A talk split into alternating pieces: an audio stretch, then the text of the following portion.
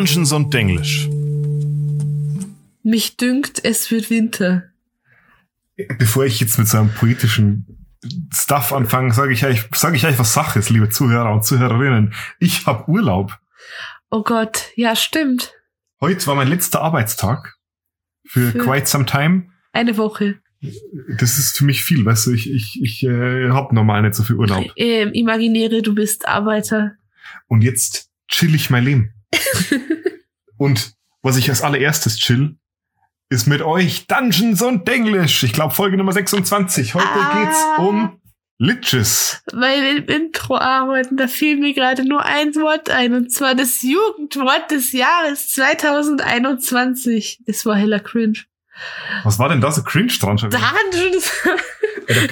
Mir ist aufgefallen, wir sagen den Namen von unserem Podcast im Intro nicht. Was ist, wenn die Leute da reinkommen? Achso, warte, wir sagen den im... Wir haben ein Intro drum.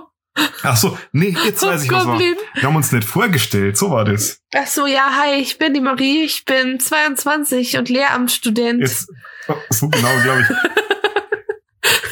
Und wer bist du? Ich bin der Aaron.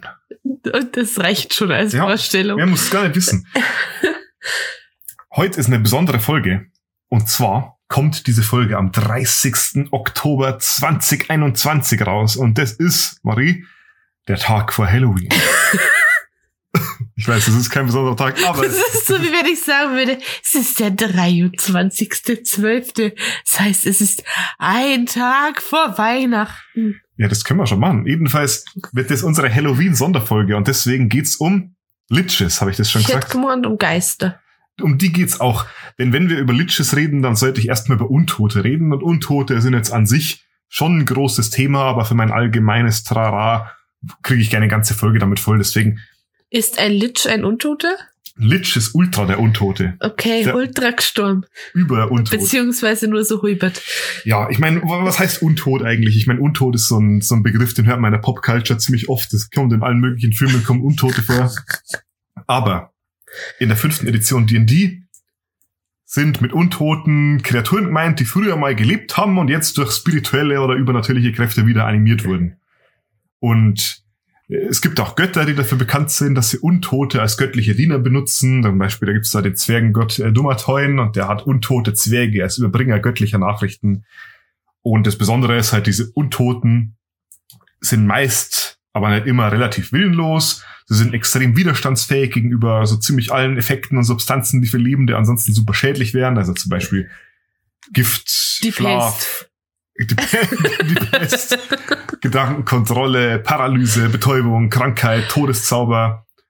Und man kann dir natürlich auch keine Lebenskraft mehr aussaugen, weil es ist anders tot. Aber sie haben doch HP. Ja, ja, aber HP gibt nur an, wie viel Leben sie noch haben, bis sie endgültig tot sind. Und Leben ist eigentlich das falsche Wort, eher Trefferpunkte. Ja, okay. Und viele Untote haben auch ähm, Effekte, die sie daran hindern, endgültig zu sterben. Ähm, Zombies zum Beispiel, wenn du sie töten würdest, haben einen äh, Saving Throw drauf, dass sie dann einfach nicht sterben, sondern stattdessen weiterleben. Vampire zum Beispiel kannst du gar nicht wirklich töten, wegen ihren regenerativen Fähigkeiten. Äh, also ich meine schon, aber hört mal in unsere Vampirfolge rein.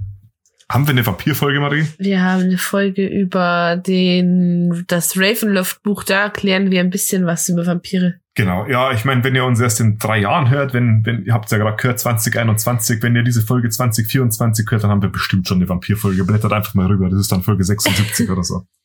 Ähm, und generell gibt's sechs große Oberkategorien, verschiedene Wege, wie man zu einem Untoten werden kann. Ich Klassik- muss erstmal sterben. Gut, das ist, das ist Voraussetzung. Der, der Klassiker kommt jetzt am meisten auch vor, zum Beispiel in, wie heißt diese Folge? Walking Dead? Nee, The Walking dieses- Dead, diese ich. Serie, okay. Der Zombie. Du wirst untot durch Wunden, die dir ein Untoter zugefügt hat. Und zwar ist es bei ganz, ganz vielen Kreaturen in der fünften Edition so, dass viele dieser Untoten halt ansteckend sind, insofern, dass sie, wenn sie eine andere Kreatur tödlich verletzen, die dann selber zu einem Untoten derselben Art machen. Also sowas wie Zombieismus, Lykanthropie und Vampirismus. Ganz genau. Vampire sind in der Kategorie wahrscheinlich die bekanntesten. Mhm. Ähm, Vampir beißt einen anderen, der wird auch zum Vampir. Bei einem Lykanthropen, der fällt nicht ganz rein, weil ein Lykanthrop ist kein Untoter. Ich meine jetzt von diesem Ansteckenden. Ja, Ja, ich verstehe dich. Ich habe zu viel Twilight geguckt in meinem Leben, muss ich sagen. Also, ich, als Twilight so richtig, richtig erfolgreich war, war ich so 10, 11, 12 Jahre alt. Und Edward Cullen war das erste Bay. ja, mein Beileid. Hast du den Wort jetzt gerade gesehen? Ja. Nein, den habe ich nicht. Twilight und Beileid. Okay, so, sorry. Ich weiß. Die zweithäufigste Möglichkeit, zu einem Untoten zu werden, ist, wiederbelebt zu werden durch nekromantische Zauber. Es gibt äh, Leute, die nennen sich Nekromanten, das sind Totenbeschwörer, und die beleben Leichen wieder, um sie zu ihren Dienern zu machen. Aber Aaron, Nekromantie ist doch verboten. Das kommt immer darauf an, wo du dich gerade befindest. Also in vielen Teilen der Vergessenen Reiche zum Beispiel ist Nekromantie ganz okay. Okay. ich meine, die wenigsten Leute sind halt Fans davon, wenn du jetzt irgendwie ihre Friends und Family wiederbelebst, sondern dann schnappst du halt ein paar Randos, die du nicht kennst. Aber, Aber- nee, also ich sag nur, ähm, es ist in vielen Bereichen der Vergessenen Reiche okay, Nekromantie zu betreiben, aber das ist so wie mit den, wie mit den Windkraftwerken in Bayern. Kind's machen, aber nicht bei mir daheim. Weißt du, wie ich meine? man muss dazu wissen, wir leben im Bayerischen Wald. Ein So. sehr windiger, windiger Ort. Ja, also äh, quasi ma mach ruhig, aber nicht mein oder?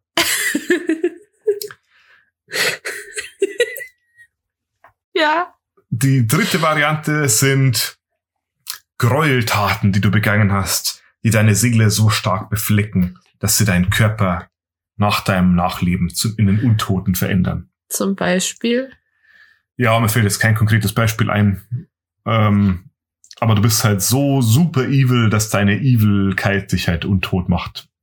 Okay. Weird, aber okay. Ja, ich habe ehrlich gesagt habe ich hier vergessen, ein Beispiel aufzuschreiben. Sorry, ich kann nicht immer 100% alles preparen. Die Folge hier wird super lang, glaube ich. Vielleicht auch nicht. Sehen wir dann im Nachhinein. nicht. Okay. Dann, anderer absoluter Klassiker, gibt's auch zig Filme dazu. Unvollendete Tatsachen.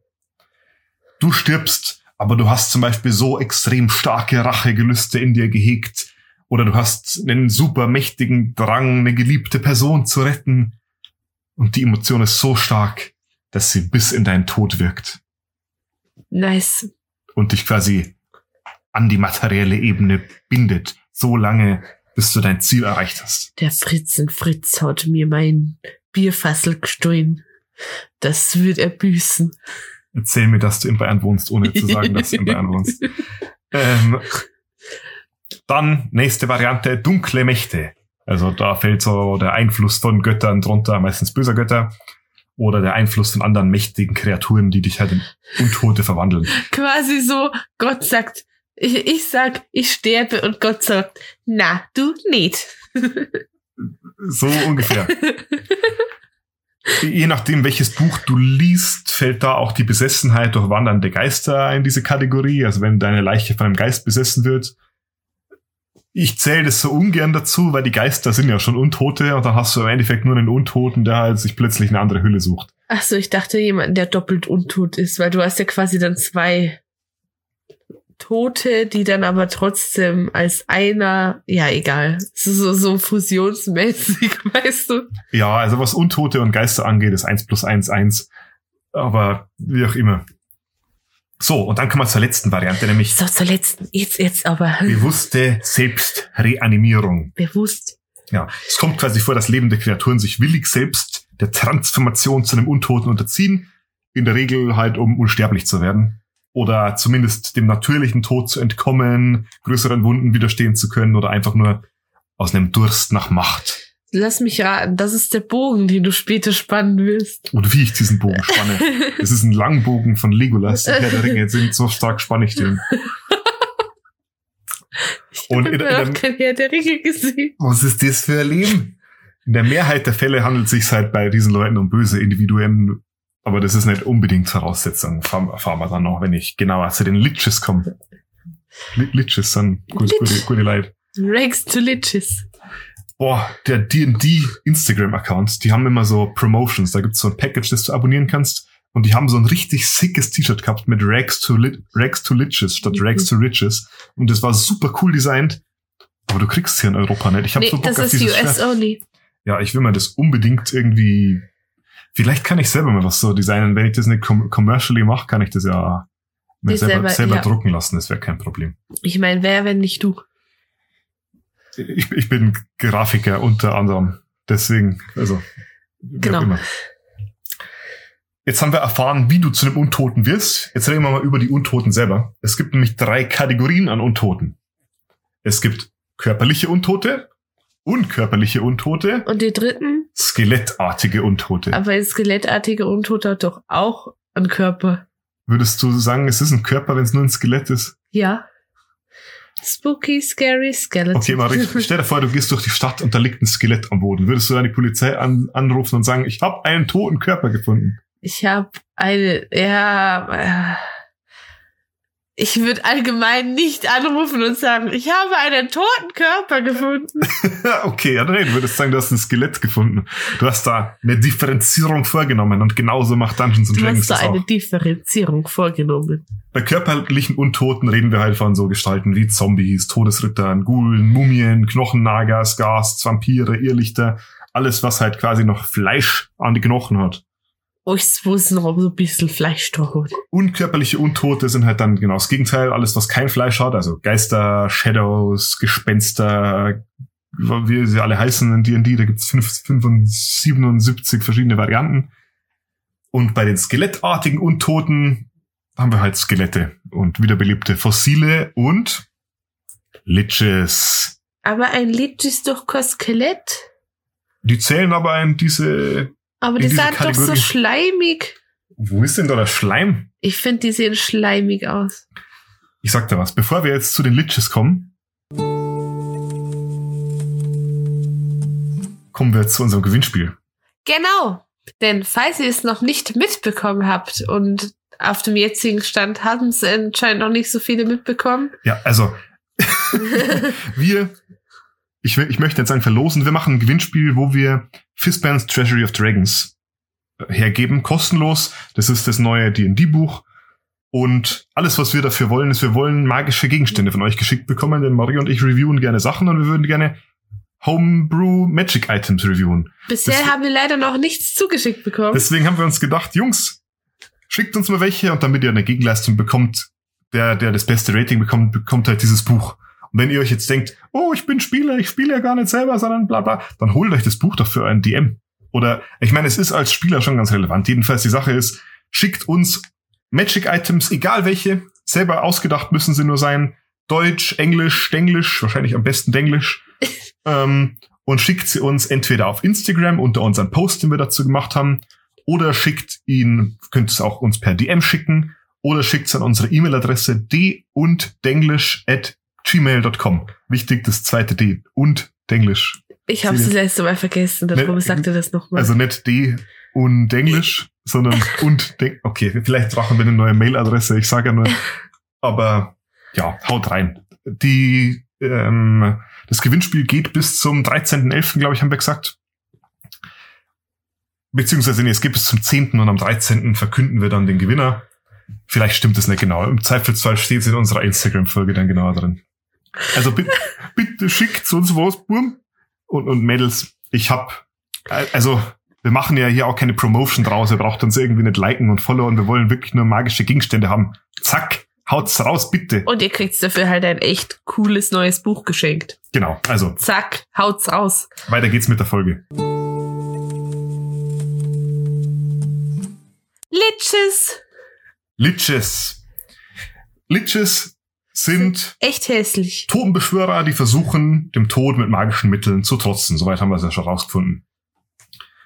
Und diese Magier, die verlängern ihr Leben, um ihre Macht zu vergrößern, indem sie ihre Seele in einem Phylakter einsperren, also in einem Gefäß. Da gibt's verschiedene Übersetzungen. Also vielleicht hört er Phylakter, Phylakterie, Phylakterium, ist alles richtig. Das ist im Endeffekt nur ein magisches Gefäß, das man abschließen kann. Kann Also ist Voldemort ein Lich. Ah, nimm, denn, nimm denn meine Sachen voraus. Voldemort ist der Überlich. Aber da kommen wir noch dazu. Okay.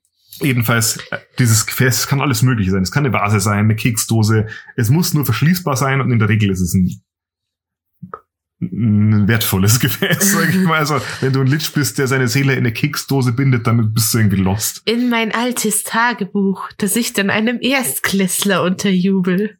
Ja, und endgültig kannst du einen halt nur töten, wenn du sein Phylakterium zerstörst. Liches sind eine relativ große Gefahr, weil sie in der Regel Herrscher über andere Untote sind. Sie sind halt supermächtige Nekromanten, weil du musst halt starke nekromantische Magie drauf haben, um sowas zu machen.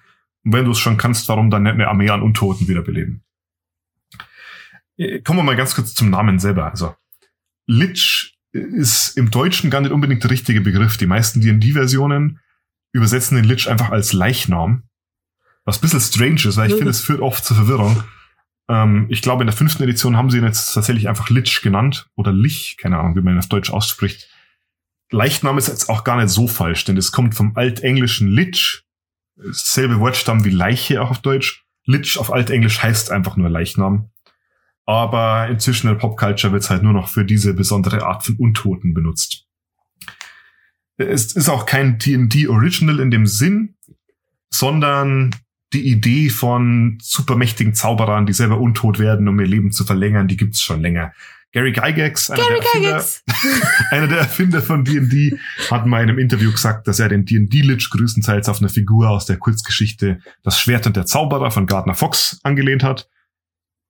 Kennt man hier im deutschsprachigen Raum nicht so, deswegen kann ich da nicht so viel dazu sagen. Wen man im deutschsprachigen Raum aber schon kennt, der auch vor Gary Gygax ran war, war H.P. Lovecraft.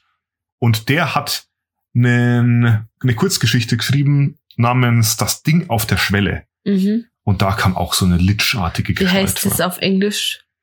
Thing on the shelf? Nee, das wäre das Ding auf dem Regal.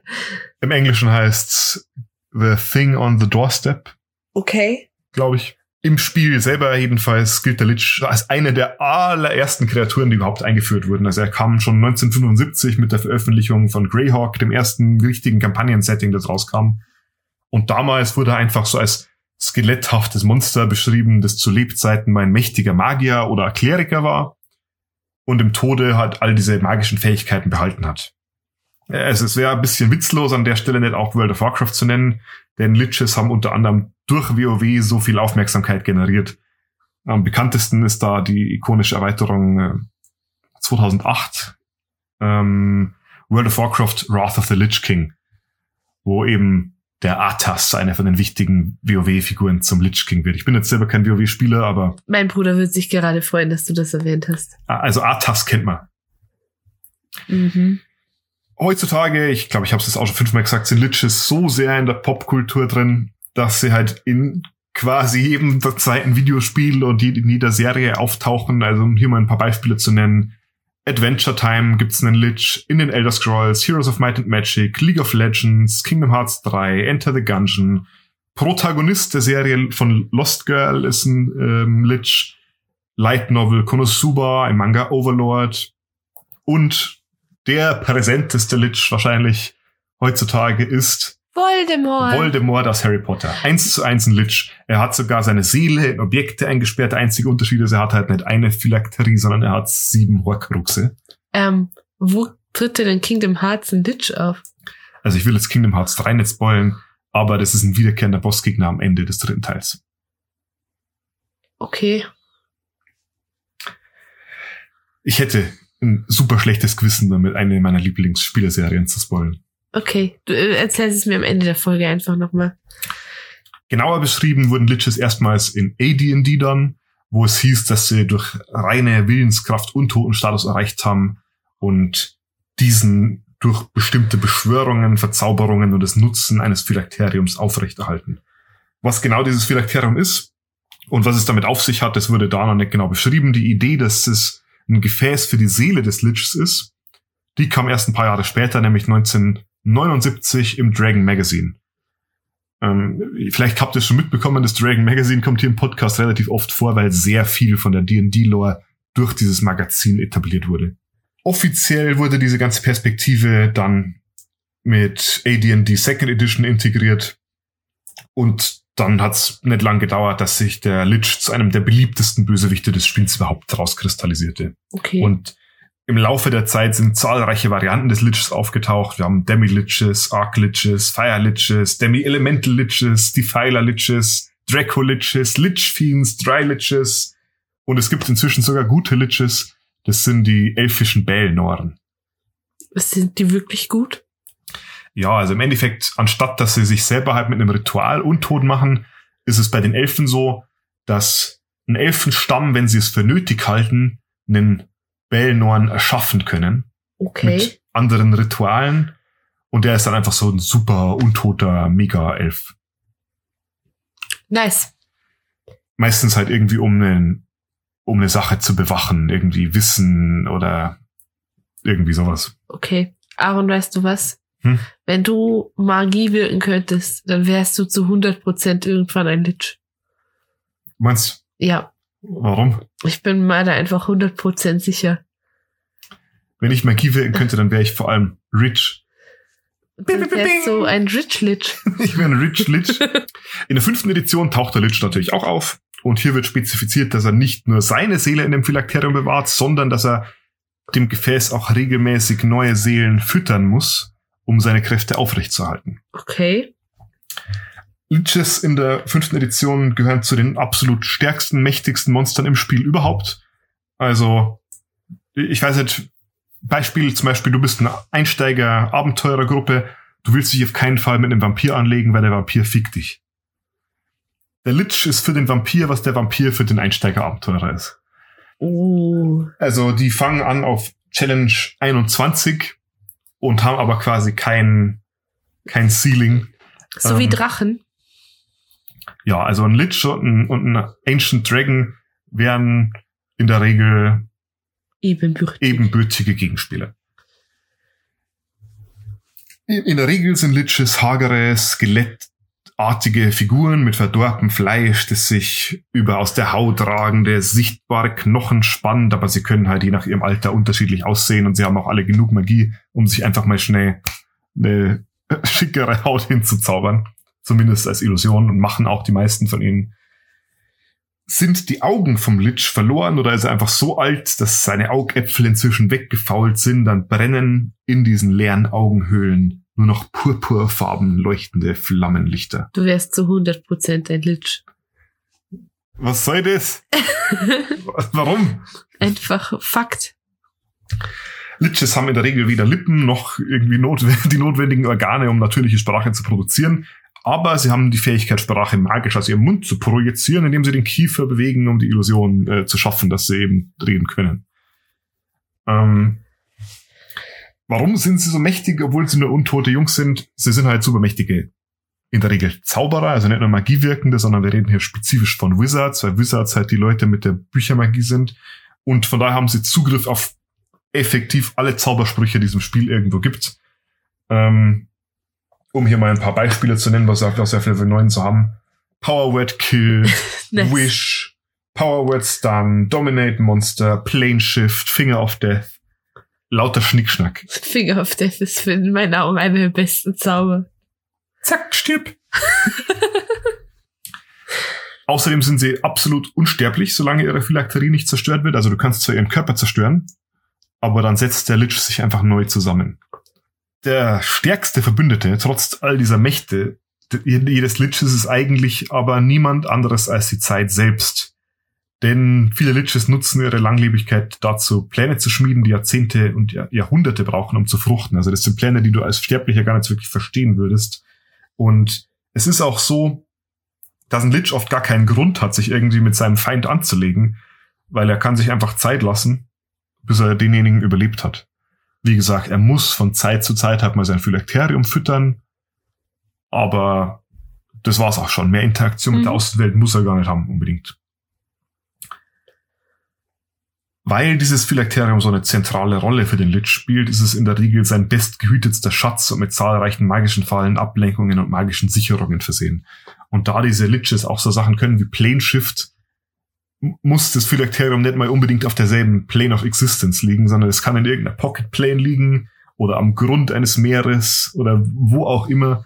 Das heißt, ähm, es ist kein einfaches Unterfangen, so ein Phylakterium zu zerstören. Kann ich mir vorstellen.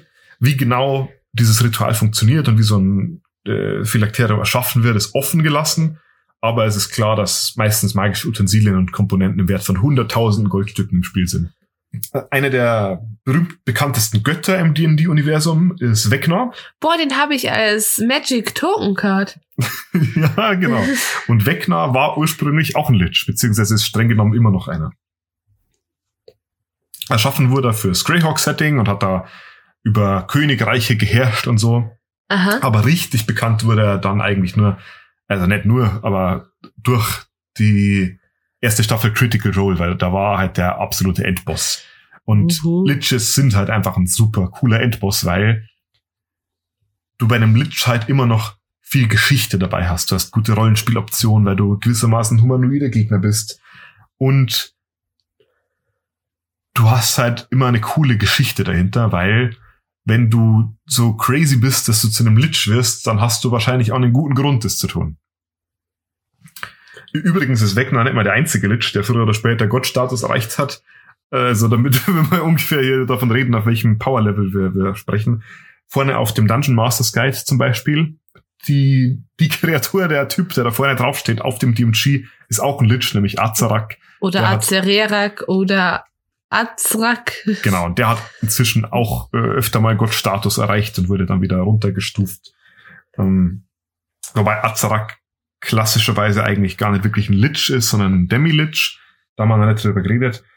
Wenn ein Lich es nicht schafft, seinem Phylakterium regelmäßig neue Seelen zuzuführen, dann verrottet er weiter und seine Seele verrottet mit. Und irgendwann bleibt vom Körper und des, dem Skelett nur noch der Schädel zurück. Und dieser Schädel, der kann dann für sich alleine weiterhin existieren, aber hat halt den Großteil seiner Kräfte eingebüßt und das nennt man dann einen Demilich. Okay. Aber immer noch sehr mächtig. Super mächtig. Und um mal darüber zu reden, wie mächtig die Liches im Spiel tatsächlich sind, habe ich den Statblock rausgesucht aus der Mhm. fünften Edition. Ja, wir sind Challenge Rating 21, wenn er in seinem leer ist, also in seinem Unterflupf sogar noch 22 und das hier ist der Basis Lich. Je nachdem, was das für einer ist, kann das natürlich noch in alle möglichen Richtungen gehen. Armor Class 17, äh, 17. 17.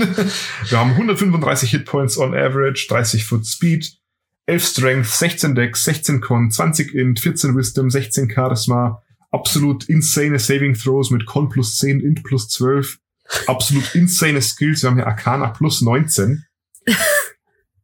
Resistent gegen Cold Damage, Lightning Damage, Necrotic Damage und immun gegen Poison, Bludgeoning, Piercing, Slashing from Non-Magical Attacks. Nicht resistent, sondern immun. Das heißt, wenn du ihn mit einem nicht magischen Schwert schlägst, dann kannst du es genauso gut lassen. Außer ich bin ein Monk. Dann hau ich ihn mit meiner Faust und zack, Magic Damage. Ja. Äh, immun gegen diverse Conditions, also du kannst ihn nicht charmen, nicht exhausten, nicht frighten, nicht paralysen und nicht poisonen. Er hat 120 Feet True Sight, Passive Perception 19, also dem Lich entgeht in der Regel auch nichts und spricht in der Regel Kammen plus mindestens fünf andere Sprachen. Okay. Liches haben standardmäßig dreimal Legendary Resistance. Legendary Resistance ist eine der stärksten Fähigkeiten im Spiel, die sagt einfach, wenn du einen Saving Throw failst, dann kannst du stattdessen dich entscheiden, den geschafft zu haben, anstatt ihn zu failen. Und wie oft? Dreimal pro Tag. Wenn du den Körper von dem Lich tötest, dann würfelst du einen D10 Mhm. und nach so vielen Tagen erscheint ein neuer Körper für den Lich. Ein Lich ist ein Spellcaster auf Level 18. Das heißt, der hat halt dieselben Zauber zur Verfügung, die ein Level 18 Wizard hätte. Wie gesagt, da ist ein Haufen Schnickschnack dabei. Standardmäßig hat es hier so eine Standard-Spell-List, aber die kann da die eben abändern, wie er das für richtig hält. Und ein Cleric kann einen Lich auch eine Turnen. Clerics haben ja Turn Undead. Äh, funktioniert nicht gegen den Lich. Okay. Der Lich braucht nicht mal unbedingt eine Waffe oder einen Zauber, denn er hat auch einen Paralyzing Touch. Das ist eine, Natürlich. eine Melee Spell Attack, da klatscht er da ins Gesicht Au. und dann hat er plus 12 und macht 3 bis 6 Cold Damage und dann gibt es einen Constitution Saving Throw mit DC 18 und wenn das Ziel diesen Constitution Saving Throw nicht schafft, dann ist es für eine Minute paralysiert. Liches haben außerdem Legendary Actions, der kann, also er hat drei Legendary Action Points. Haben wir über Legendary Actions schon mal geredet? Nee. Super mächtige Kreaturen haben Legendary Actions. Und das heißt einfach, sie haben eine gewisse Anzahl Punkte, im, im Fall vom Lich 3. Und am Ende jedes Spielerzuges kann die Kreatur mit Legendary Actions diese Punkte ausgeben, um Actions zu machen, obwohl sie gar nicht dran ist. Für einen Punkt kann sie eine Cantrip zaubern. Für zwei Punkte kann sie Paralyzing Touch benutzen oder Frightening Gaze, damit kann sie jemanden frightenen.